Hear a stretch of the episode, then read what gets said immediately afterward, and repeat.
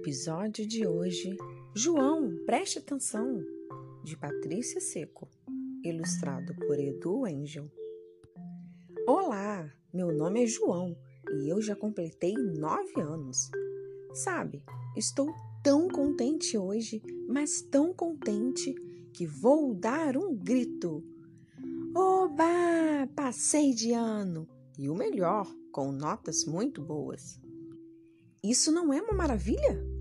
Finalmente as pessoas começaram a me compreender e eu estou super, hiper, triper feliz, tão feliz que vou até contar minha história para você.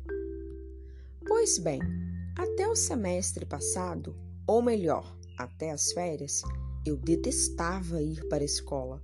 Era um sem fim de lições para fazer, frases a ser completadas, caligrafia, palavras cruzadas.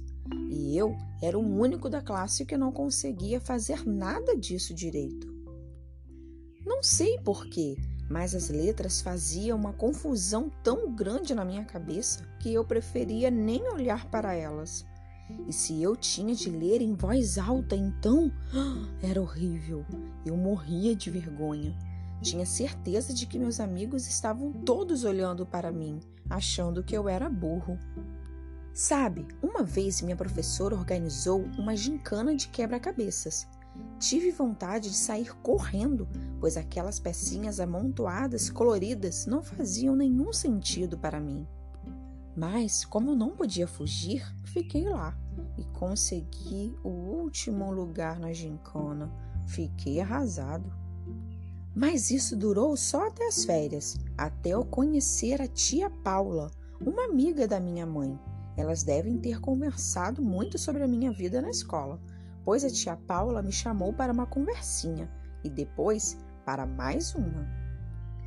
Eu disse a ela que eu me esforçava muito nas minhas lições, mas que as coisas pareciam ficar cada vez mais complicadas e que eu ficava muito triste com isso, pois não tem nada mais chato do que ser conhecido como o pior aluno da classe.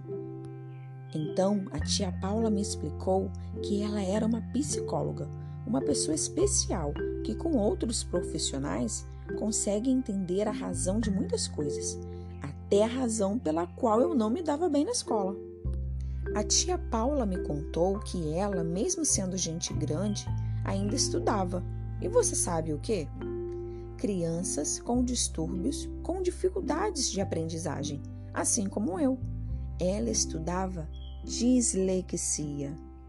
E sabe o que mais? Quando começaram as aulas, a tia Paula e a minha mãe foram até a escola conversar com a minha professora para explicar que eu poderia ser disléxico. Quer dizer, que talvez eu tivesse esse tal distúrbio. Desde então, minha vida mudou.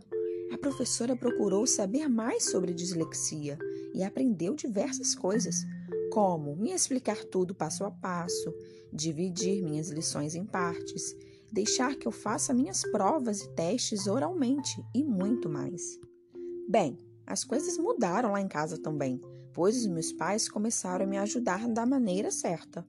Eles tinham lido muito para mim, além de me encorajar a ler livros curtos, mas muito interessantes.